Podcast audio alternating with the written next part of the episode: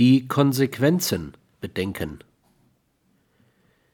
Die ethische Prüfung solcher Phantome ist nur dann gewährleistet, wenn das Geglaubte möglichst vorurteilsfrei die vorhersehbaren Handlungskonsequenzen mitbedenkt.